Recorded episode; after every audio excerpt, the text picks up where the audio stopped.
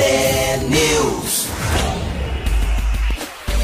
São 6 horas e 51 minutos. Um ótimo dia para você que está com a gente aqui na T. Começa agora o T News, a notícia do nosso jeito. Estamos ao vivo na rádio e também com a transmissão simultânea em vídeo no Facebook e no YouTube. Os ouvintes participam pelas redes ou então pelo WhatsApp, o 419 9277 0063. Hoje é a quarta-feira, dia 12 de janeiro de 2022 e o T News começa já.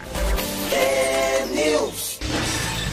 Bom dia, Marcelo Almeida. Bom dia, Roberta Canetti. Ciclo completo de vacinação com dose de reforço e tudo, é isso Bora, mesmo? Fila, 45 minutos, dor no braço, mas ela pesa, hein? Sabe o que é interessante? Enquanto eu conversava com a moça, bom dia a você, meu ouvinte de todos os dias. E ontem eu fui vacinado da Pfizer, a terceira, né? Os velhinhos já sendo vacinados, hein? Ainda bem que tem mais de 55.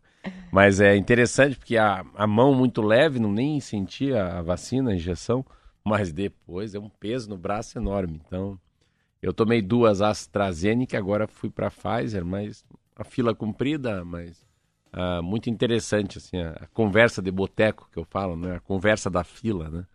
Gente que já não tinha tomado a segunda, outro que não tinha tomado nenhuma, tem muita coisa. Tinha, tinha pessoas tomando a primeira uns- dose. É, tem uns... Aquilo que eu falo, né? Vai no empuxo, né? Vai na... Esses dias eu tenho quatro filhos, um cara falou, nossa, um filho é tão difícil, como é que faz quatro? Eu falei, é, vai no empuxo, um terceiro já... terceiro já pega né, a chupeta no chão, o quarto já faz comida sozinho, né? Daqui a Isso aí. pouco, se deixar o mais novo, tá educando o mais velho. E... Mas que legal, acho que a vacinação correndo muito forte, né? E, e as matérias do mundo inteiro, né? Do mundo inteiro, assim, é... É um colapso mesmo no sistema de saúde. Ah, O único país que já começou a sair é a Inglaterra, você vê, já passou o pico. Os Estados Unidos foi o pior dia ontem, França, Alemanha, todo mundo, né?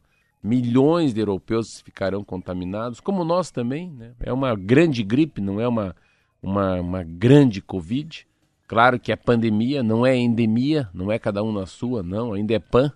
Todo mundo está envolvido no mesmo barco, há coletividade, a gente tem que fazer coisas juntas. Tem uma matéria muito interessante, São Paulo já dá um pé no freio em relação à aglomeração, show, casa noturna também, então tem essa. Então são pequenos eventos em relação à não aglomeração que eu acho que podem barrar até o próprio Carnaval do Rio de Janeiro, que é a única coisa que eu vi aí que tá meio oficial, né? O Carnaval desfile, da, né? do desfile, ah, o de né? rua eles já cancelaram. Os blocos de rua. É, os de blocos estão tão, é, tá cancelado, mas o desfile das escolas de samba lá no Samba não é Hipódromo tão ruim. ainda não. Não, não é tão ruim pensar que você pode limitar o número de pessoas por degraus, né? Você pode fazer como se fosse um futebol, né? O entretenimento acontece, mas não vai ficar ninguém vendo. Passar pela televisão já é muito forte. Eu acho que a situação do sambódromo é muito parecida com a de um estádio de futebol. Então, mantendo os torcedores nos É estádios, mesma. é, com os protocolos que estão sendo exigidos, se conseguir fazer isso no sambódromo, e não é impossível, é a mesma coisa, praticamente a mesma coisa, porque é ao ar livre, mas as pessoas ficam muito próximas umas das outras, né? Mas não é como você estar num ambiente completamente fechado, que aí é outra conversa, né? Vamos ver o que, que vai acontecer. Eu acho que eles vão acabar cancelando. Por conta do, do aumento dos casos, né? Muitas atividades que já estavam ah, reabrindo, tão, o freio de mão foi puxado de novo agora, né? Mas vamos ver, tomara que não. Vamos embora. Tomara que seja possível é, realizar as atividades. A né? gente vai falar disso em torno em- em- nos nossos 30 minutos aí. Isso aí. Vamos de alma T, Marquinho? Alma T.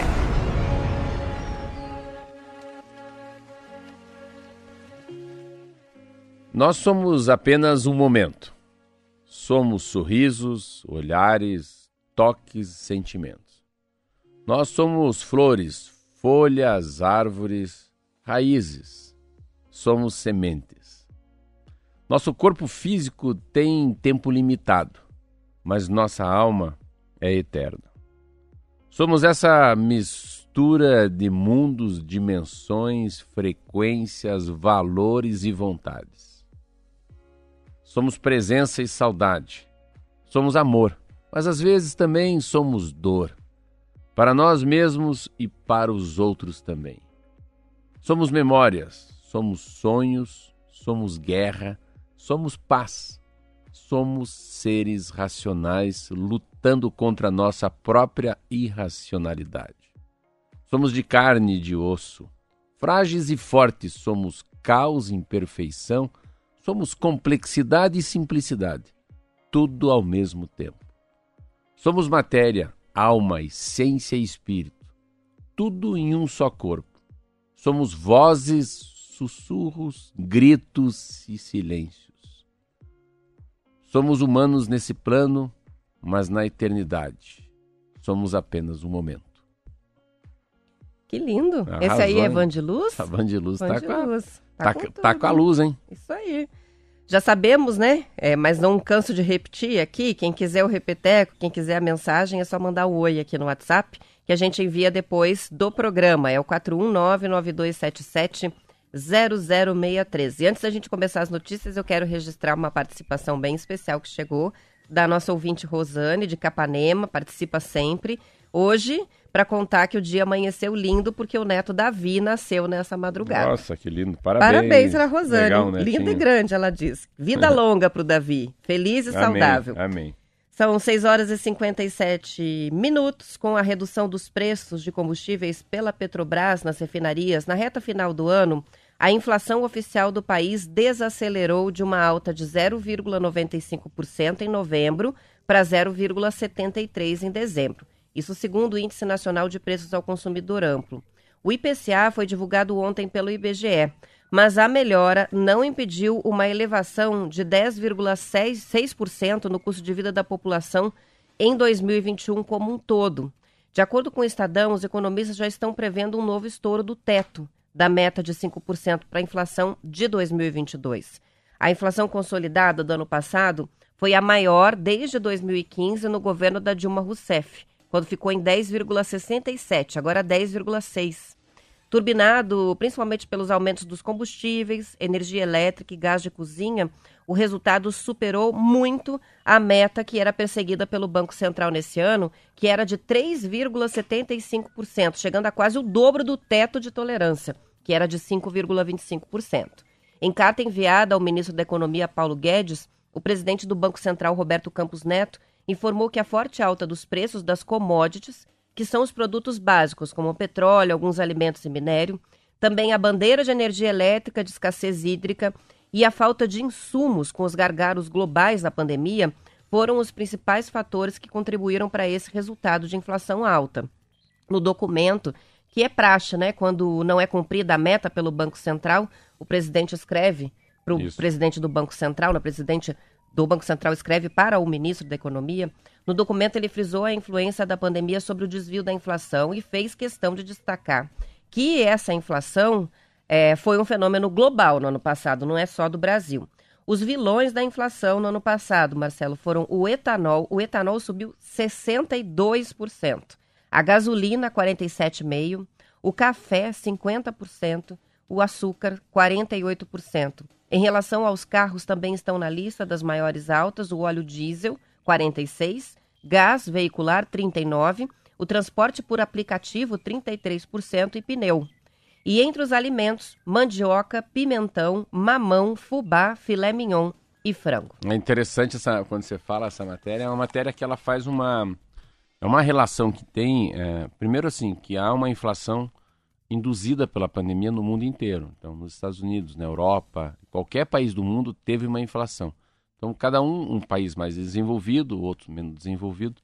O país no Brasil tem três coisas que são dólar flutuante, né, taxa Selic e também a meta da inflação. São três itens que eles não ficam na mão da Câmara Federal, do Senado, do presidente Jair Bolsonaro. Chama-se política monetária e quem regula isso é o Banco Central tem essa, esse modus operandi que a gente fala, né? É, então ele tem um distanciamento do, do ministro Paulo Guedes, porque o Paulo Guedes cuida da, da política fiscal, né? Que é o gasto, a receita, quanto gasta, como é que faz as transferências para os estados. Ah, quando a gente fala de meta, né? Ah, o teto de. Ah, estourou teto de gasto. Isso não é um problema do Banco Central, é um problema do Ministério da Fazenda junto com o Congresso Nacional. Agora Ministério da Economia, é, né? Da, da, Economia, perdão. Da Economia. E a gente está falando da, da inflação. E essa é uma inflação que se compara 2020 com 2021. então eles falam, agora a gente já tem uma ideia no primeiro mês de 2022 quanto foi a inflação ano passado. E a inflação era para bater sempre de 3,75 a 5,5 e ela estourou para 10,5. Claro que a pandemia puxa muito a inflação, mas o que puxa a inflação mesmo são os derivados do petróleo. Porque tudo que a gente usa, claro que vem um novo mundo sustentável, que vai mudar muito, né? Muita coisa, né? Em relação à locomoção, às embalagens, às construções, muita coisa que se usa derivado de petróleo vai deixar de ser usado porque é a nova matriz energética. Então, se parar para pensar, quando você fala em 62%, é a mesma coisa, a conta mais fácil é essa. Um litro de etanol custava 10 reais, custa 16. Vamos usar o número 10 que é mais fácil. Então, você imaginar que um café moído, café que é um negócio que está na casa de 98% dos brasileiros, custava 10 pau, custa 15. Só que o problema é que a gente vai ficando pobre sem sentir. Porque você não consegue ter o mesmo reajuste da inflação no teu salário. Ainda mais se não tem carteira de trabalho assinado. Se você está numa empresa que tenha, tenha a, a data certa, todo mês de março tem a convenção, a data base, e aquela empresa coloca pelo menos a inflação ou parte dela, você não se sente tão empobrecido. Como é que eles fazem geralmente na televisão? Eles pegam, pode ver na Globo que eles fazem, eles pegam lá mil reais, quinhentos reais e fazem uma compra no mercado. Com aquele mesmo dinheiro um ano depois. Daí eles colocam naquela cesta, dá para ver que falta produtos. Então, assim, você trabalhando do mesmo jeito que trabalhava, só que se leva menos produto para casa. Vai comprar muito menos. É. O que, que o Brasil tem, né? Que é uma coisa ruim é, o Brasil tem 12 milhões e 900 mil pessoas desempregadas na idade ativa de trabalho, bem de saúde, sem comorbidade, andando, pensando que precisa trabalhar. Então, um desemprego muito grande e uma inflação muito grande. Pelo outro lado, ainda o Brasil conseguiu, mesmo no governo que é de direita, que fez coisas, o Bolsonaro conseguiu fazer coisas que são coisas muito emergenciais. O pessoal do Simples, ou estava vendo um negócio que ele em relação ao Simples, em relação ao Refis também, pro Simples, o MEI, tem um projeto de lei de ontem dele, a, queira ou não, 40 milhões de famílias foram assistidas pelo governo nessa pandemia, todo mundo pobre, paupérrimo, deu para dar uma, uma estabilizada. Mas o grande problema são três, né? É energia elétrica muito alta, gasolina muito alta e gás muito alto, né? Então o gás é um problema seríssimo, a gente não fala tanto do gás, mas é, é muito é muito impressionante um país com 200 milhões de habitantes saber que milhões de pessoas, eu nem imaginava isso, já largaram o gás para lenha. Isso para mim é um pouco assim medieval falar isso, né? A pessoa fazer o arroz com feijão com lenha, não é o fogão a lenha tradicional, onde aquela mulher tem um fogão com a gás. A lenha que é mais ou menos é, é colocar um pedaço de madeira, né? Pegando fogo embaixo da lata ali. Então fica uma coisa um pouco de que passa a ter uma miserabilidade, pessoas abaixo da linha da miséria, né, quando fala da lenha. E o Brasil também nesse momento, Roberto, que é importante, eu estava lendo uma matéria tão linda ontem, enquanto eu esperava para ser vacinado, a força das renováveis, é uma revista dificílima de ler, mas eu consegui ler. A outra matéria é sobre o risco da escassez. Ele fala muito bem assim que o Brasil tomou uma decisão que agora tem que mudar essa decisão dele, que é assim, o que, que o Brasil tem que ninguém tem? Radiação. É um país que tem muito sol. É um país que tem muito vento. É um país que tem muito litoral. E é um país que também, é, porque ele se descuidou, porque é um país que se falta água no sul e no sudeste, porque os rios voadores deixaram de existir. E o que, que são os rios voadores? Né? O rio voador é um, são essa camada de chuva que é criada em cima da Amazônia. Então, quanto mais desmatar, menos rio vai ter. E não é o rio, não é a água para a Amazônia, para o Nordeste para o Norte. É a água do Centro-Oeste, é a água do Sul, do Sudeste, aonde, para o mesmo momento, tem as melhores terras para o agronegócio. Então você vê como às vezes é, é uma autoflagelação, né? O país se mata sozinho, parece que ele não quer ir bem. Mas a matéria, quando fala da energia elétrica que a gente está pagando, por quê? Porque o Brasil é o único país do mundo que tem muito vento, e a energia eólica está vindo muito forte, tão forte que agora está valendo uma, uma matéria, amanhã eu vou falar sobre isso, que eles estão mudando o marco regulatório, que vai ter essas hélices no mar. Olha que coisa louca. Não vai ficar sempre offshore. E assim, então eles trazem o lado bom e o lado ruim. Em relação à energia, a energia que vem do, dos raios solares, é um troço impressionante que vai acontecer em 10 anos, até 2030. Aí eles vão para um lado que é o lado do bagaço da cana. Pô, mas é um negócio assim, é estrondoso. é tanta energia que a gente pode gerar com inteligência que a energia vai ser um problema ínfimo na vida da gente. A energia no Brasil pode ser assim o menor problema faltar, porque daí não, não depende mais das hidrelétricas. Porque pode ser que esse caos que a gente teve, que foi a pior seca de 91 anos, venha a acontecer. Só que daí você tem sol, aí você tem a eólica, aí você tem a biomassa, aí você tem várias energias criadas num país que, a, que o agronegócio puxa. Isso que é um troço muito legal. Então, é, você vê como, às vezes eu falo disso, né, que essa pandemia ensinou todo mundo que a gente não precisa dos outros também. A gente pode ser autossuficiente, né, em relação a água, energia, comida, proteína. E o Brasil, desse tamanhão que tem, fica dependendo de países menores. Então, é, é eu, eu, no mesmo momento, eu sou otimista e às vezes pessimista.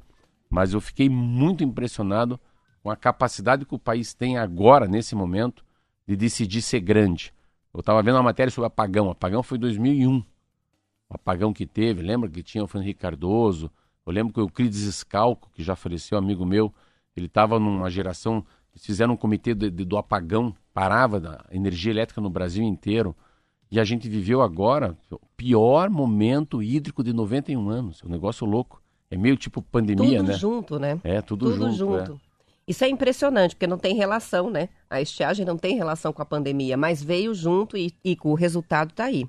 A e, gente mas tem... a gente tem uma coisa que eu acho que é legal falar assim para quem está me ouvindo. Assim, é, a, a, o teu filho vai viver melhor. Assim, o teu neto vai ter uma vida diferente da nossa, em relação a essas grandes crises, né?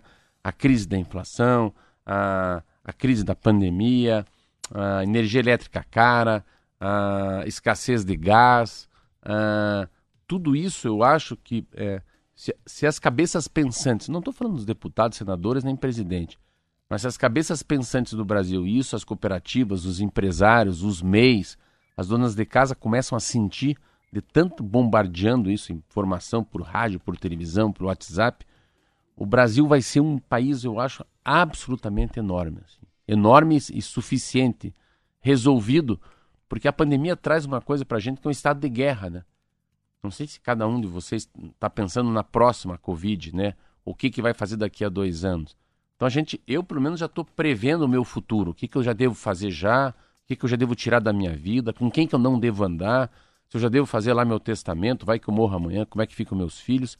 Então eu acho que essa pandemia traz assim um traz um freio na vida da gente. Principalmente o que, que eu não quero mais para minha vida. Né? Acho que isso Tem que é um impacto para a gente evoluir é, mais rápido, é, né? Que, que, que é parecido quer, com de uma guerra mesmo, né? E que você falou, Zé, a medicina, diz que eles, eles, o que eles iam fazer em 10 anos fizeram num, sobre a telemedicina, né? Você pega os diagnósticos de vacinas, pensa o que, que a ciência está fazendo, está vendo o Brasil ontem. O Brasil está entre os 10 países que mais tem uh, artigos sobre Covid no mundo. Olha que legal país igual o Brasil lá comparando com a França, Estados Unidos, batendo nos caras, porque porque foi a hora que aflorou os cientistas também, né? Então, voltando para a matéria, é isso: uma inflação alta pra caramba, muito desempregado. E se eu desse uma dica para você como empresário, não invente moda. Não, esse ano é o ano da troca de pena, sabe? Quando está trocando a pena, fica quietinho, não vai piar. Não pia. É pra ficar pianinho. Pra ficar pianinho. Porque a gente ainda tá pisando em ovos, né? Tem é. muita insegurança. Então a pessoa assim, não, eu vou investir. Não, não invista, segure a grana, dá uma segurada. É, não, não saia do teu objetivo, sabe? É, retarde um pouco o objetivo, leva a vida na boa esses 10, 11 meses, 12 meses. Espera passar essa eleição, deixa resolver o problema da energia elétrica. O país vai daqui, a partir de março, quando passar esse epicentro da pandemia no Brasil novamente, né? Essa força, mas é um ano da gente levar na boa, porque a inflação vai continuar alta, o desemprego não está arrumado, ah, as aulas ainda serão híbridas. Eu acho que é um ano assim de reajuste. Não é para investimentos arrojados, para projetos não. saírem do papel, é para esperar um pouquinho. Se né? meu pai tivesse vivo, ele falou: não fica, está muito exibido isso aí. A Maria Lúcia está dizendo que está assustada com o preço do café, mas desespero que o chimarrão não fique caro também. e o Tiago está lembrando o seguinte, antes da gente ir para o intervalo, que junto com a inflação, a Petrobras anunciou ontem um novo aumento no preço dos combustíveis. é, é hoje, verdade. É, foi anunciado para gasolina e diesel na distribuidora. É o primeiro a, a ajuste de, em 77 dias sem aumentos. Em dezembro teve a, a queda nos preços, né, a redução nos preços. Então, a gasolina vai passar de 3,09 para 3,24 litro, alta de 4,85%.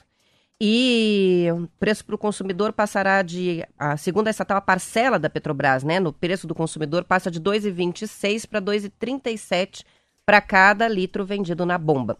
O diesel vai de 3,34 para 3,61 litro, uma alta de 8,08% é, agora no mês de janeiro. Só que interessante, é inacreditável como o mundo é. Eu fui fazer minha barba, tô no barbeiro, chegou um cara chamado Massuda. Massuda. O Massuda é iraniano. Você acredita que ele mostrou lá um vídeo, ele falando com o Bolsonaro? Que ele está acertando com o governo federal para ver como é que eles conseguem importar uh, mais petróleo do Irã. E ele é amigo do embaixador iraniano no Brasil. Eu falei, não é possível. O cara fazendo a barba na barbearia do Zé, caindo nos pedaços, cheio de cupim, café frio, nada funciona, uh, uh, geladeira estragada. E um cara falando sobre petróleo no meu lado, mostrando um vídeo com o Bolsonaro, que ele falou sete vezes com o Bolsonaro já e que ele está fazendo essa intermediação entre o Brasil e o Irã. Será que é verdade? Fiquei assim, sabe, fiquei, fiquei olhando para aquele homem falando, e eu, sabe que eu acreditei, falei, meu Deus do céu, o cara está aqui no meu lado falando um negócio que, que atinge todos os brasileiros, enfim. Às vezes a vida a gente está no nosso lado um assunto que a gente nem imagina, né? Pois é, curioso isso, curioso, né? muito curioso. Mas a barbearia do Zé tem disso, né? É, o pessoal gosta muito dele, gosta muito do lugar. Ele é. veio dar uma entrevista aqui, a gente se divertiu a é, beça. Interessante, é interessante ter uma outra rapidinha. Ele né, é de tava... uma simplicidade Tinha um homem, um homem cortando a barba lá. Eu falei, mas o senhor não é? Ele falou, eu queria agradecer muito, o pai me ajudou muito, falou, do meu pai. Daí eu falei, mas ele não é o dono daquelas barbearias de Curitiba? Aí o Zé Barbeiro falou, é. Daí eu perguntei, o senhor, o senhor corta a barba aqui? Ele falou, não corto barba nas minhas barbearias. Odeio minhas barbearias. só faço minha barba na barba na do Zé. Do Zé. Muito bom. São 7 horas e 13 minutos, vamos para o intervalo.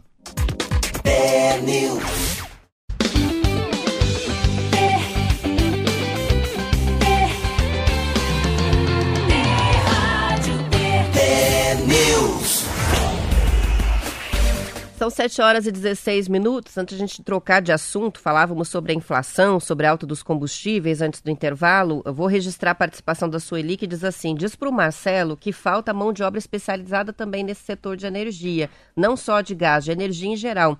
Ela falou: meu marido precisa de 10 profissionais e não consegue. Olha. Tem duas grandes usinas de energia solar sendo construídas aqui no nosso município, mas não tem mão de obra. Olha aí, olha aí, ó, que então, bacana. Uma informação importante, né, sobre um setor que está em pleno crescimento, que é o de energia solar, né? Muitas empresas é, produzindo os insumos, os equipamentos e cooperativas adotando o sistema, é, ainda, no agronegócio, é, não, nas residências. Imagina aí, porque assim, você tem que. Você, as coisas são caras porque não é em escala. Então, são poucas pessoas fazem e fica caro. A hora que a coisa começa a ter eficiência, isso é uma coisa interessante que ela falou. Você começa a ter eficiência nas placas, você começa a ter escala, a coisa fica barata e populariza, né?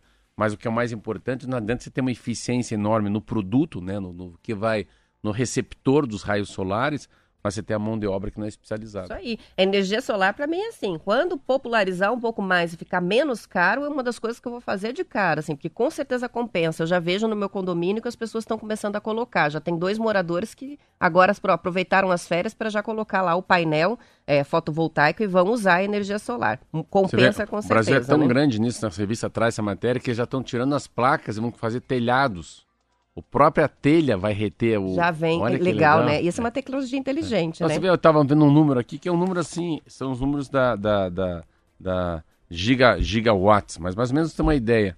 A gente tem hoje, só para você ver como que é a energia, hoje é 9,6% das energias né, do Brasil, energia renovável, ela é a eólica. Então, primeiro é a hidráulica, né, que são as termoelétricas. Só que as termoelétricas também têm um problema eu estava vendo que as últimas grandes termoelétricas, elas são feitas sem reservatório. Olha que coisa louca. Então, assim, tem o reservatório, né, que é montante e jusante. Você guarda a água lá em cima, a água passa pelas turbinas, gera energia.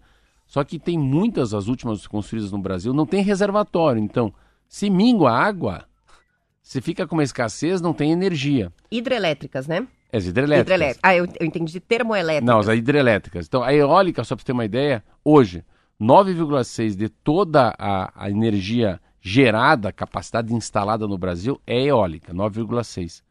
Nós estamos em 2022. Em 2030 vai para quase 17%. É um salto. É um salto de 9 para 17. Então você vê, a, a mudança é muito grande. E a hidráulica, que é as termoelétricas, as, as hidrelétricas que não serão tão mais feitas, hoje 66% de toda a energia que tem no Brasil é daquela da Itaipu, da, da das hidrelétricas onde passa água. E vai cair para 58. Então tem uma mudança. Então, assim, a biomassa, a solar, o gás natural, essas coisas que acabam avançando um pouco e vai caindo um pouco da água. Porque a gente não vai ficar mais refém das chuvas aí também, né? É, um sistema só, né? São 7 horas e 20 minutos e vamos para a Covid agora, né? O Ixi. número de novos casos da Covid registrados em 24 horas bateu recorde da pandemia no mundo, com mais de 3,2 milhões de registros só ontem.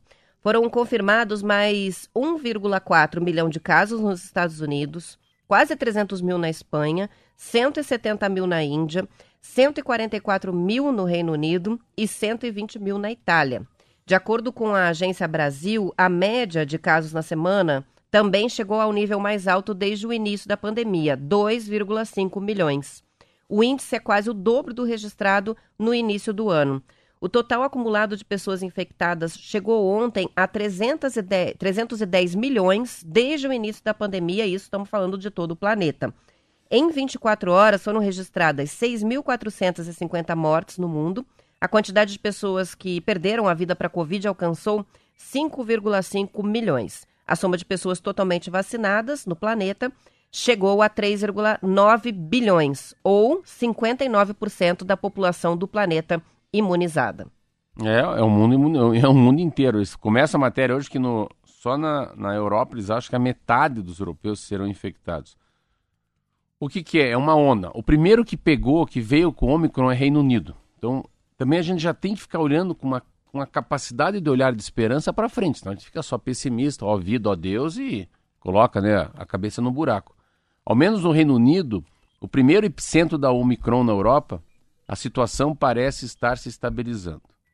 A média móvel de casos atingiu o pico de 182 mil no dia 5 agora de janeiro, caindo para 171 já na segunda-feira. Os números de casos no país aumentaram 3,6 vezes em dezembro, mais que o triplo registrado em 2020, que foi o pior momento da pandemia para os britânicos. Então lá eles morriam 1.250 pessoas por dia, agora estão com 191 mortes por dia no país inteiro. Não é um número bom? Não é, porque ele é bem menor que o Brasil. Porém, 90% dos que estão morrendo não tomaram nenhuma dose de, da vacina. Então, o que que tem? É uma, é uma, agora sim, dá uma sensação que é uma, aquela imunidade de rebanho, né? Porque é um que passa muito rápido. Falei isso aqui várias vezes, não vou continuar falando, que é uma, uma Covid que não pega o pulmão, pega o lado superior, a, como é que a gente fala? Essa, esse, as vias aéreas as superiores. vias aéreas superiores. Que é a, é nariz, garganta, é, ouvido. Não, a, nariz e garganta. Nariz e garganta, muito pouco, a quarentena menor, enfim, ninguém está morrendo, mas faz parte do jogo. Então é isso, o Brasil não tem saída, nós estamos subindo ainda, né? Pega os números que você falou hoje, Roberto, no Paraná, eu vi em Curitiba, no país, está subindo muito eu acredito que pelo menos mais uns 10 dias vai ter que subir para depois, como chegou ontem no Reino Unido, começa a baixar. Então é algo passageiro, mas que graças a Deus vai fazer com que poucas pessoas morram. É, o Paraná tem atualmente a terceira maior taxa de transmissão da Covid registrada no estado desde o começo da pandemia. Essa taxa RT calcula o risco de contágio pelo vírus, levando em conta o número de casos ativos em um determinado lugar. A contaminação está acelerada se a taxa fica acima de 1 estável, se é igual a 1, ou em queda, se é menor do que 1, como estava em novembro e dezembro, que a gente estava com uma queda grande. A taxa no Paraná agora está em 1,46, menor apenas que as registradas em março do ano passado e em junho do ano passado, dois picos ali, né? O que mais chama atenção, Marcelo, segundo a reportagem do Bem Paraná, é a velocidade do aumento do índice de transmissão. Em 30 de dezembro do ano passado, esse índice estava em 0,84. Em apenas 11 dias, saltou para 1,46. Os dados são do sistema Loft Science, que calcula o RT médio de todos os estados e do país também. É. Então, 1,81,46 era. Então, em dezembro, uma pessoa infectada passava para 81 pessoas. Agora, no dia uh, no janeiro, dia 10, 11 de janeiro, uma pessoa passa para 146 pessoas. Essa é a diferença. Então, Um passava para 80, agora um passa para 146. É coisa, né? Pois é, o Renato tá escrevendo pra gente assim, dizendo que faz uma semana que tá com dor de garganta, garganta meio raspando, dor de cabeça, um pouco de tontura e que agora ficou preocupado. Ó, tem que tomar cuidado mesmo, porque os sintomas não são parecidos ou idênticos aos da Covid de antes. Eu me lembro que o Renato é um ouvinte que já teve Covid, se não me engano. Olha aí. Escreveu pra gente ano passado quando pegou, né? E provavelmente ele tá tendo como parâmetro os sintomas da variante que ele teve lá atrás. E dessa vez, com a Omicron, é o que a gente mais ouve é dor de cabeça, dor no corpo, dor de garganta, a sensação parecida às vezes com a própria reação da vacina, aquela sensação é, de moleza, né? Então, a, a tontura pode fazer sentido. Então, Febre, febre por um dia Febre também, não é- também. Não, é, são, não são vários dias, enfim. é, É, bom dar uma olhada nisso aí, porque os sintomas não são sempre É, idênticos. mas é uma né? olhada muito mais para se recolher, para não passar para os outros, porque vai ficar bem. Então, se você tem uma normalidade, um peso, idade, você não tem grandes problemas, né? Não é uma pessoa que fez um transplante, você vai de boa. Mas o problema é que, é, como ela não pega rápido, não pega muito forte, as pessoas continuam levando a vida. E levando a vida como a vida é para levar, acabam passando para os outros, né? Isso aí, ele está até confirmando que faz um ano e meio já que ele pegou a Covid e que ainda tem sequelas não curadas da Covid. Tomara que não seja outra Covid, né, no caso do Renato, mas é bom olhar. São 7 horas e 26 minutos e o maior doador individual do PSL em 2018, partido pelo qual Jair Bolsonaro disputou a eleição presidencial, foi o empresário paranaense Wilson Pickler, é, do Grupo Educacional Uninter. E ele anunciou que não vai apoiar a reeleição. De acordo com o Estadão, Marcelo, o ex-deputado federal agora vai defender a candidatura do ex-juiz Sérgio Moro do Podemos. A informação foi antecipada pela revista Veja. Em 2018, o empresário que declarou um patrimônio de 49 milhões de reais à Justiça Eleitoral doou oficialmente 800 mil reais para o PSL do Paraná como forma de fortalecer politicamente a legenda, já que o fundo partidário disponível para a sigla do Bolsonaro, na época, era muito pequeno. A revista, o Pickler destacou duas razões para se alinhar agora ao Moro. A primeira é que o presidente Bolsonaro não manteve a promessa de acabar com a reeleição, vai disputar a reeleição.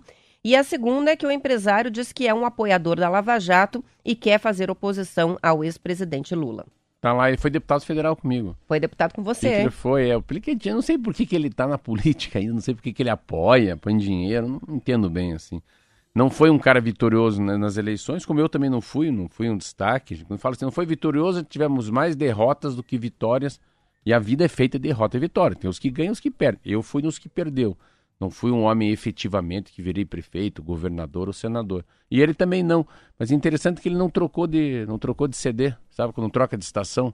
Não deu, não deu. Dá tua participação na vida pública, fecha um ciclo, abre outro ciclo. E eu sempre falo aqui na Rádio T que eu, eu voltei, eu vim para a Rádio T para ser candidato. Daqui a pouco gostei muito mais da, da viagem do que o destino, que era ser deputado federal novamente. Acabei largando a vida pública.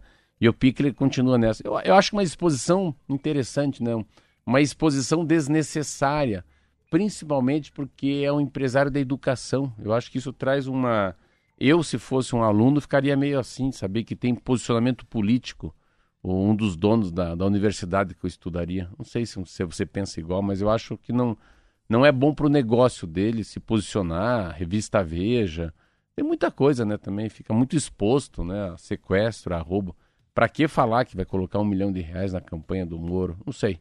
Mas enfim, o Pickler, ele é assim. Ele tem um coração muito bom, ele é um homem muito bondoso, um homem de fácil lida, assim, e que às vezes não vê nem maldade nas coisas. Já falei isso para ele uma vez. Mas tá aí, ó, um apoiador já do Sérgio Moro.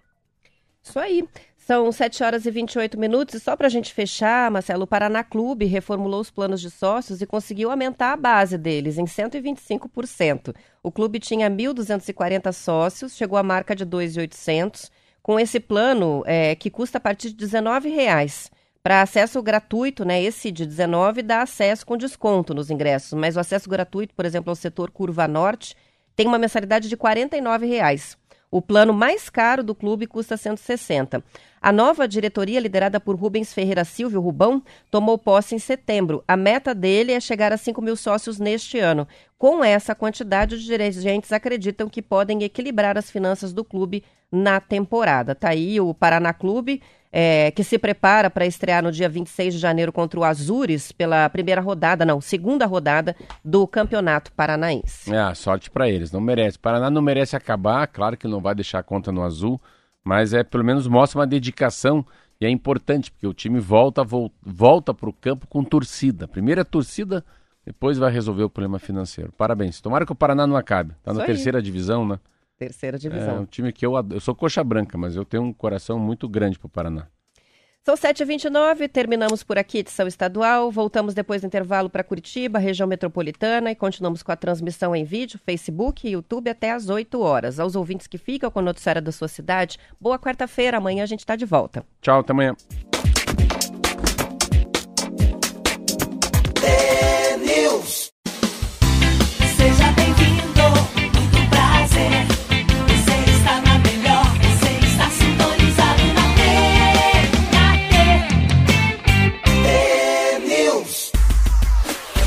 São 7 horas e 32 minutos. A Prefeitura de Guaratuba decretou estado de calamidade pública por 60 dias em razão do colapso no sistema de transporte para a travessia da Baía de Guaratuba, em plena temporada de verão.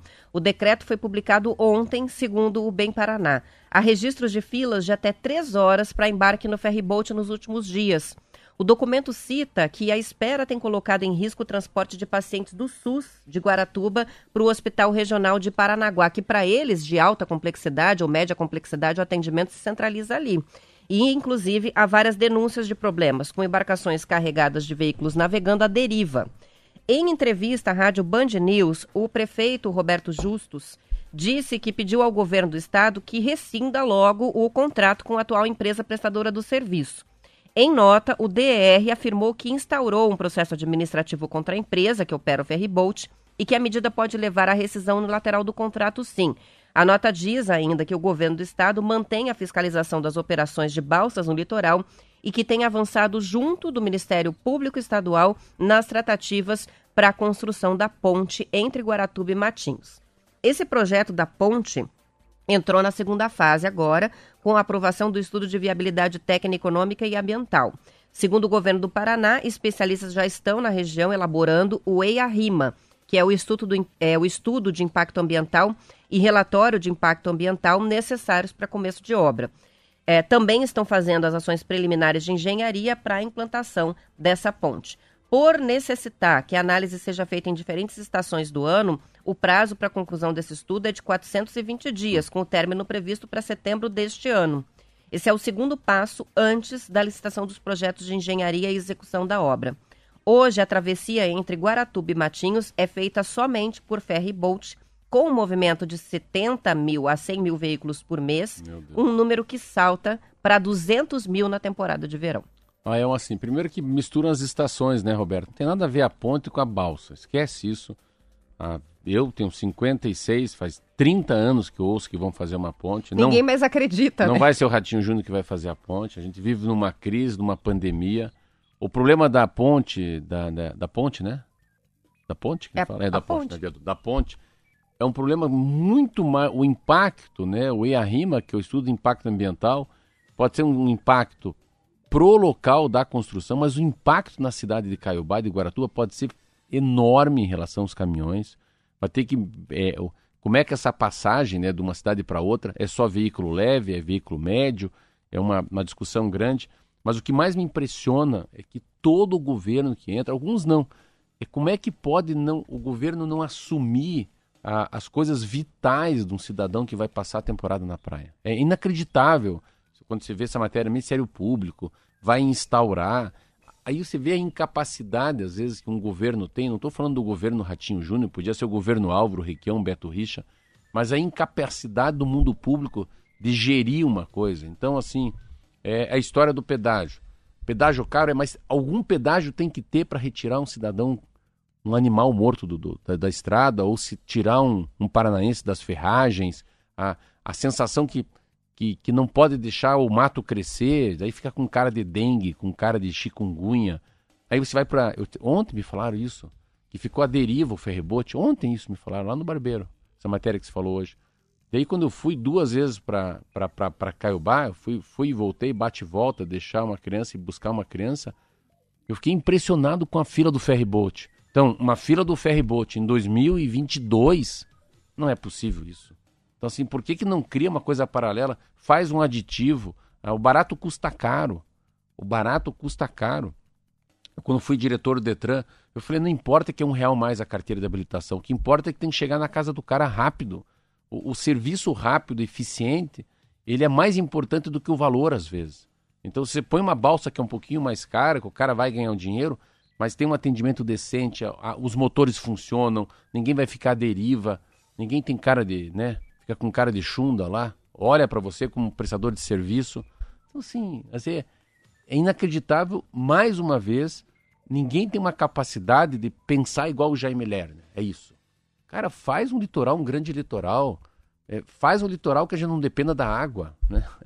Que tenha um que entre... a infraestrutura não seja capenga, é, porque essa é a verdade. É uma infraestrutura faz, capenga. Faz né? um negócio que durante o ano. Duas praias como Caiobá e Guaratuba não terem essa conexão não, fácil é faz, é um absurdo mesmo. Faz com que fique ocioso. Você, sabe, você, quando você vai fazer uma. Aprenda engenharia, você vai fazer um, colocar uma manilha de 60, de um metro, de uma, uma galeria celular. É só a metade que passa naquela manilha de água. O dia que passar inteiro é porque daí extravasou, é um tempo de recorrência, é muita chuva, é a calamidade mas faz alguma coisa que fique ocioso por nove meses, mas que por três meses você pode receber qualquer cidadão no Brasil. Mesmo que o litoral seja curto, que a água não seja transparente, que chove pra caramba, que não é nossa vocação água. Nós não temos vocação para litoral. É só pegar o mapa do Brasil. Né? A gente não está na Bahia, né? Mas, por outro lado, por que, que não coloca coisas diferentes para as pessoas? Olha o caos que está lá agora, de saúde, cara. Olha o vírus. Você imagina três horas de espera para fazer uma travessia que é necessária para qualquer pessoa que precisar de um atendimento no hospital. Para mim, esse foi o ponto mais grave. O turista esperar é horrível. Agora, o morador ou o turista ou veranista, quem quer que seja, precisar de um atendimento de saúde e ter que ficar parado no ferryboat, aí é o fim, né? Ah, e com a pandemia, né? Com afastamento, aglomeração, criança no carro. Se tivesse banheiro para ir, daí o outro tá com uma virose, todo mundo com diarreia, pelo amor de Deus. Mas é uma é uma é um, é um descompromisso com a é um descompromisso para ir lá olhar, sabe assim? Ratinho, vai lá e olha, fica na fila. Chama um cara, fala na CBN, fala na Rádio T, fala na Band, fala na Globo, fala, olha, tô fazendo um aditivo, vou gastar 12 milhões de reais. Vambora. Mas assim, você dilui isso para milhões de pessoas que estavam passando a temporada lá. Então, há poucas pessoas que eu conversei do litoral, meu Deus do céu, olha, o que as pessoas, Marcelo, você não tem ideia o que foi esse final de ano. Em relação à montoeira de gente, ao saneamento básico, muita chuva, a sensação de que todo mundo está tá, de uma maneira está tá sendo infectado por alguma coisa, pela eu vi muita reclamação de falta de infraestrutura, sabe? Da pessoa, vamos, vamos para casa que é melhor, vamos subir para Curitiba que pelo menos tem um postinho de saúde aberto. Um pouco assim, entendeu? Não? Triste, né? Triste. Triste, é. porque depois de toda a retenção, né, é, do comércio do litoral, do setor de turismo do litoral do Paraná e de todo o Brasil com a pandemia, a primeira reabertura que foi essa temporada tá esse caos. É. Então o turista sobe mesmo. E a coisa da matéria, você a matéria, não é você que escreveu, mas começa a matéria falando da, do caos e já fala do estudo do Iarrima para ponte. A coisa da. É, é um ano para fazer um estudo. E depois o seguinte também: tem uma conta que não fecha na ponte. Tem uma conta que não fecha e precisa ser falado. Ah, ninguém vai querer fazer uma ponte que não vai mais receber esse dinheiro. Chama-se taxa de retorno do investimento que você fez. Quanto custa uma ponte? Uma ponte custa X milhões. Quantos anos cobrando pedágio essa pessoa que fez essa ponte vai ficar cobrando para rever o dinheiro que colocou? 50 anos, 60 anos? Uma vez eu fui ser sócio de uma livraria.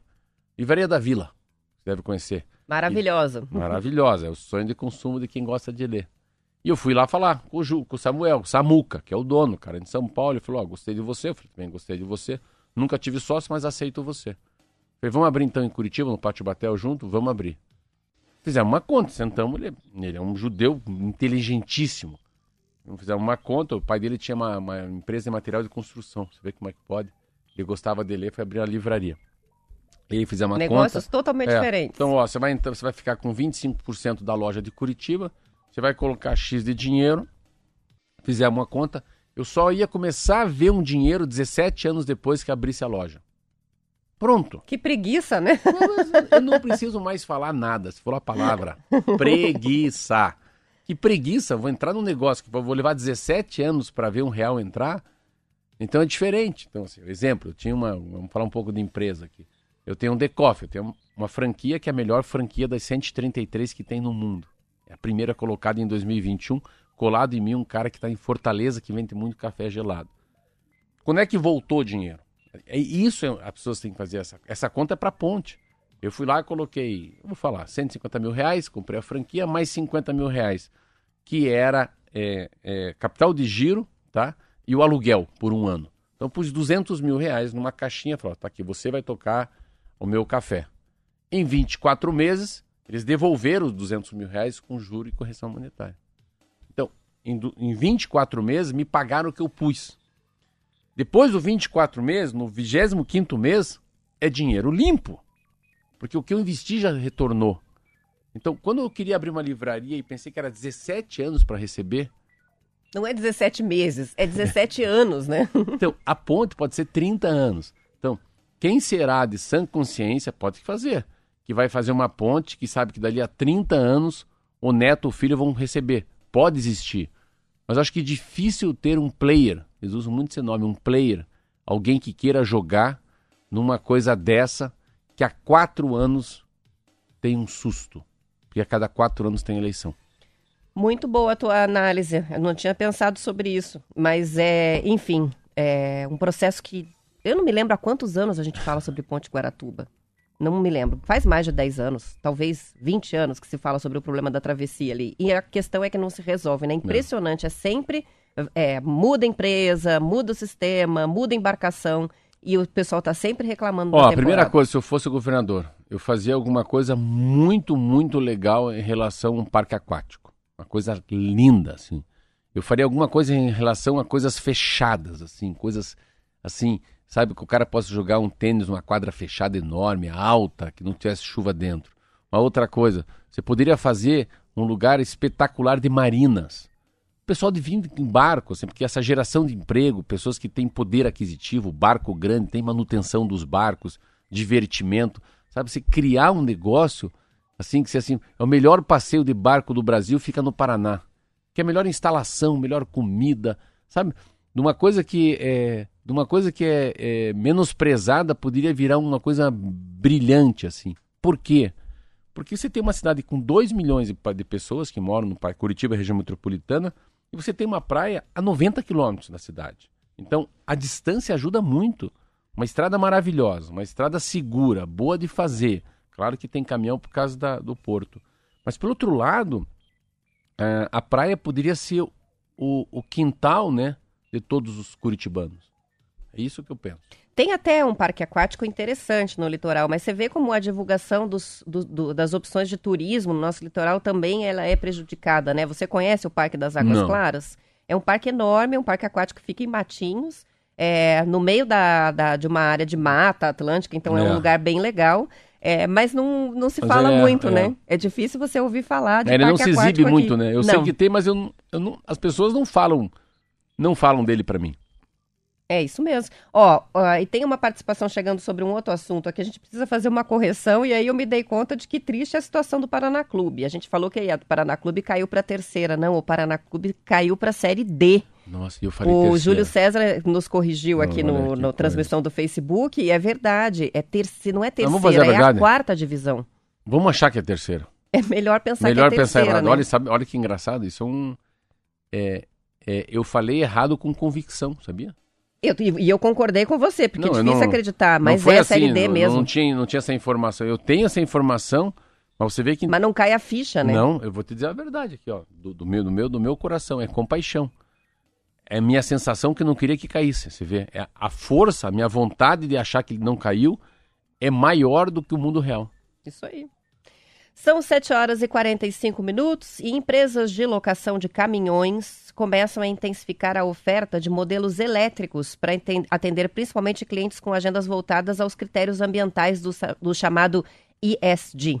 Outros motivos são antecipação de compras por conta de problemas na cadeia logística e a tendência de terceirização do setor, isso de acordo com o Estadão. A Ouro Verde, que é um grupo com sede no Paraná, deve receber até meados deste ano os primeiros 100 caminhões movidos a eletricidade para atender as demandas de clientes. Também negocia a aquisição de veículos de gás natural, que são menos poluentes dos que os movidos a diesel. O Brasil já tem duas fabricantes de caminhões elétricos, a Volkswagen e a Fábrica Nacional de Mobilidade, além das importadoras BYD e Jack Motors, ambas chinesas. Outro motivo para esse aquecimento das locadoras de veículos pesados foi a antecipação de encomendas para 2022, na tentativa de driblar a falta de oferta de veículos novos por conta da escassez de semicondutores. E a locação deve se manter e até crescer em 2022. De acordo com a Ouro Verde, menos de 1% das frotas de empresas de prestação de serviços é terceirizada hoje no Brasil. Nos Estados Unidos, essa participação é de 28% e na Europa, 22%, que mostra uma tendência que provavelmente vai ser seguida aqui. A empresa investiu 1,25 bilhão em ativos no ano passado e a projeção para esse ano é de elevar o valor em 12%. O preço de um caminhão elétrico fica em torno de 1,2 milhão de reais. É, é, uma, é uma tendência nova que não, é, não são para os grandes, né? A, a história da, dos carros elétricos, eles começam dentro da, das cidades, muito mais por causa dessa coisa do meio ambiente, do lado social e da governança. Então, as entregas locais nos bairros, nas cidades, são para caminhões pequenos, né? Então, você pega caminhão igual o Iveco, esses deliveries, né? São caminhões pequenos que não precisa ter categoria D nem E. Então, não são caminhões de grande, de grande pesagem, né? Então, essa é uma sacada. Você vê muito isso na Europa já. E você vê esses que foram criados uns 20 anos atrás, nesse né? do correio, né? Que o cidadão vai andando e vai puxando ele nas calçadas ali na rua 15.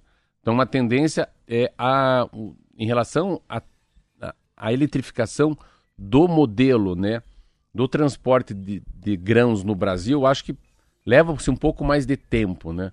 Porque a história do carro elétrico, que ainda é muito baixo no Brasil e é uma coisa, uma tendência que a Europa está puxando, é a história das baterias também. Eles já estão preocupados com a, com a história da bateria, né?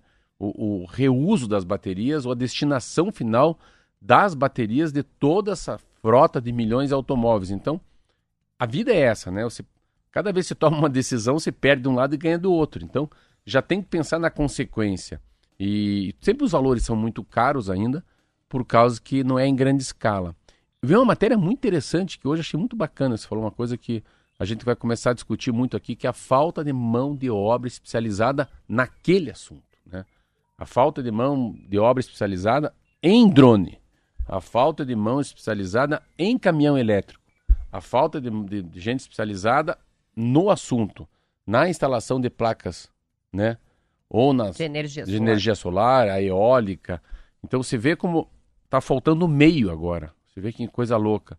O mundo está entendendo que ele tem essa, essa biomassa, essa, essa, essa biomedicina, a gente um, um círculo virtuoso, né? A gente usar a própria natureza para nos ajudar e não a gente acabar com a natureza, né?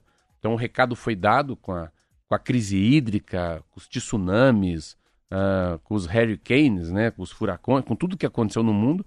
E ao mesmo lado agora a gente percebe que a gente pode ter, ter uma mobilidade na vida usando água, usando sol, usando vento, usando né, a, a, o próprio o, o, que sobra dos, do resíduo do, dos porcos, do gado. É um troço muito louco isso. Essa mudança de comportamento. E ela vai chegar na mobilidade. Eu estava lendo hoje, negócio na França. Você acredita que a Peugeot e a Renault, olha que coisa louca, elas estão na mesma linha, tem uma, uma lei que agora, a partir desse ano, a Renault e a Peugeot colocam na propaganda vá de ônibus, vá a pé, vá de bike, não vá de carro.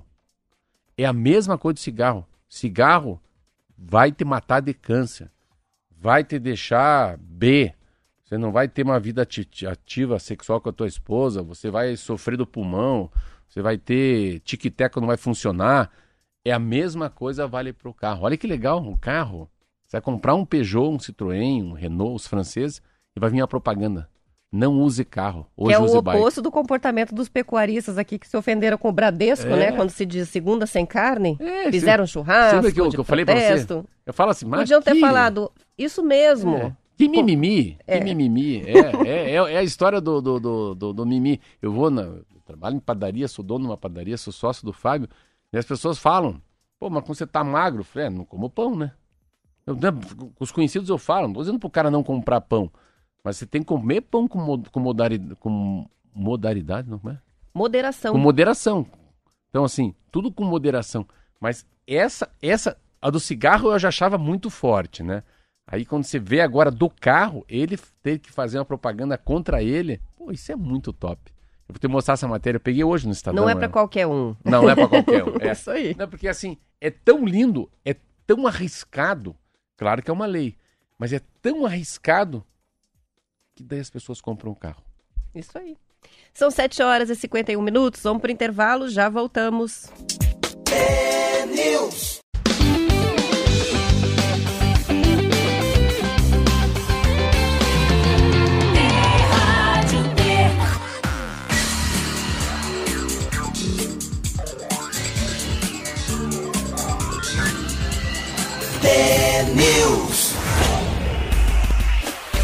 São 7 horas e 53 minutos. O Tribunal de Justiça do Paraná suspendeu a liminar que impedia que o Autódromo Internacional de Curitiba, que fica em Pinhais, fosse derrubado. Com isso, as obras de desmobilização vão ser retomadas, de acordo com o G1 Paraná.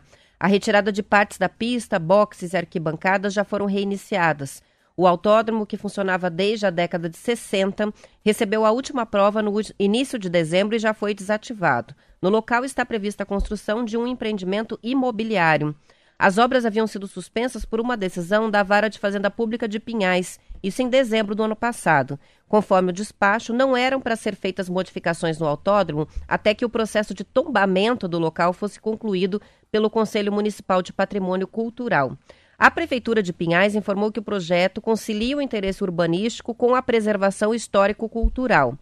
A Bairro Urbanismo, que é a empresa responsável a, pela obra desse empreendimento, informou que o autódromo é uma propriedade particular e não uma unidade de interesse de patrimônio histórico. Enfim, as obras foram retomadas, vão derrubar ali o autódromo. É, não tem, é, o que eu entendi que não é uma utilidade pública, é, é um terreno particular, eu estava entendendo que tinha uma, uma, uma, lei paralela correndo de tombamento, tentando... Um nesse... pedido, né, de, é, de tombamento. Mas, assim, para mim é, um, é, uma dor enorme, assim, o autódromo é lindo, eu já andei muito de bicicleta lá quando eu fazia triatlon, uh, já fui assistir corrida convidado, lembro que era diretor do Detran, um negócio fantástico, fui assistir uma corrida de Stock Car. Ainda eu vi de Fórmula Truck. Fórmula Truck, eu fui com, eu fui com Raul Boesel lá. E muito legal. Até levava o nome dele, esse Raul Bezo, que é um paranaense que foi para a Fórmula 1. Corria na Legier, nossa, quantos anos isso. E na Jaguar depois. E a, mas daí assim, é um, isso digo, isso, isso é uma. É uma é, claro que não teve isso, não, não teve a. a não, não tô aqui criticando o empresário, o dono, nem sei quem é, mas o cara viu que é uma coisa que pode render muito para ele se ele fizer uma, uma, cidade em Pinhais. E vai ser quase. Eu vi algum filme, alguma coisa, eu li. É um empreendimento enorme, como se fosse uma, uma mini cidade até. É uma mini cidade. É isso? Tem estrutura comercial, é. tem condomínios de casas, padrões diferentes, conjuntos mais populares, então, outros que são é, imóveis de mais valor. Não sabia que né? você sabia, é isso que eu vi. Mas pelo outro lado, você vê como é que é, tem coisas que são muito interessantes dentro do meio urbano. Né? Eu vou dar um exemplo. Eu vou muito para o Rio de Janeiro e o avião pousa no aeroporto Santos Dumont. É no meio da cidade, a 10 minutos do lugar que eu fico a 15 minutos do Maracanã, a, a um minuto da melhor confeitaria da cidade. O avião pousa no meio da cidade, a mala chega ali em minutos, porque tudo é perto. Então, às vezes, uma coisa grande no centro é muito legal. Você pega o Maracanã, estado do Rio de Janeiro, e ter um autódromo em Curitiba, que é um autódromo que tem uma capacidade de abraçar qualquer tipo de, de, de, de, piloto, né, de toda uma estrutura de Stock Car, porque daí tem Curitiba, restaurante, hotel, Aí tem táxi, tem os seus Uber, tem transporte rápido, uma cidade limpa. Então, quem perde com isso é, o, é Curitiba e o Paraná. Porque poderia ter várias provas né, de automobilismo, de outras categorias ali, porque é muito lindo. Mas assim, é iniciativa privada, né? Então, essa coisa da, da, de fazer a diferença, né? Você pega assim, Foz do Iguaçu, macuco, o outro com a roda gigante, o outro com a tirolesa, né? O outro com a fábrica de queijo. Assim, essas coisas são. É, elas chamam muito gente. Eu acho que tem uma coisa que, que o Paraná e Curitiba têm, essa capacidade de hospitalidade, né? essa capacidade de receber as pessoas, de abraçar as pessoas, uh, essa capacidade de, sabe, de ser generoso. E é uma cidade de Curitiba, é impressionante. Eu fui agora para o Rio de Janeiro, meu Deus do céu. Até falei pro taxista, meu Deus do céu, como tem governador e prefeito picareta. Ô cidade suja. E assim, ainda fico olhando agora muito sobre as, as calçadas, né? Aonde eu passo em Curitiba tem um senhorzinho laranjado, gari, com a máscara na cara limpando a rua. Como, como muda uma cidade essa coisa de varreção, né? Então, falando nisso, para a gente fechar, falando Marcelo, surgiu é uma. É falando nisso, porque surgiu uma polêmica essa semana, inclusive em Curitiba. Eu estou vendo agora uma notícia que diz assim, né? Que o Pinheirinho vai ter bloqueios de trânsito para um serviço em uma trincheira e eles vão fazer a limpeza, uma lavagem é, de superfície de 4,8 mil metros quadrados da estrutura viária, vão remover sujeira, pichação. E a foto de destaque já é uma placa dizendo assim: água de reuso. Por quê? Porque o Greca postou esses dias no Facebook é, que estava limpando uma pedra no Parque Tanguá, que estava pichada. Uma pedra bem grande que tem no parque, toda pichada, e aí aparecia lá a pessoa com um jato de água fazendo a lavagem do, do, da pedra. E imagina a reação do, do, do cidadão que está no meio hum. de um rodízio de água de ver a cena, né? Então, muita polêmica, isso gerou, as pessoas questionaram e ele deu até uma resposta, é, uma, fez uma discussão uma, ali na, na postagem, né, dizendo que mandou lavar e despichar a pedra do Parque Tanguá é, com água de reuso. Interessante isso, é. né? O povo foi para cima, falou, é, mas vai gastar água para fazer esse tipo de, de, de despiche, né? Enfim, a prefeitura está com essa, é, com essa ação, né, agora de lavar alguns monumentos, algumas estruturas é, viárias. É bárbaro, não, olha, o que ele Mas tá... reforçando é, eu, que é água eu, de reuso. Eu tô, eu tô com o Rafael Greca. Nem que tivesse água de não reuso. Olha, eu vou um pouco mais além. A água é de reuso. Mas a, a capacidade que a prefeitura está de despichar a cidade é impressionante. Eu vejo pessoas da prefeitura limpando o muro com, com escova. Assim acontece. Isso aí. Ó, vou mostrar para você a foto aqui, ó, do funcionário com uma VAP lavando uma pedra vi no ali, parque. Vi ali. Enfim, mas está é. esclarecido que é. não é desperdício é, de água. Não é desperdício de água, mas eu acho muito legal essa compultura, essa, essa delicadeza. Eu fiz a semana isso, fui lá limpar a calçada da minha, fui lavar minha calçada. Ah, é, você também estava nesse clima, né? Eu fiquei impressionado como a, os lojistas foram lá ver eu lavando a calçada. Então, às vezes parece que é uma atitude pequena, mas que ela tem uma abrangência muito grande. Ela tem uma um lado educacional muito legal de espichar a cidade. Claro, eu sabia que ele usa água reutilizada já, que é a mesma que eles também é, jogam água nos canteiros. No caminhão está escrito lá que não é água potável. Menos mal, né? Menos mal, isso aí. Bom, mal, são sete... Mal, é. eu fui embora. É, tá na hora, né? São é. 7 horas e 59 minutos. A gente vai encerrando por aqui. Às 10 para as 7 estaremos de volta amanhã com mais T-News. Bom dia. Tchau, até amanhã.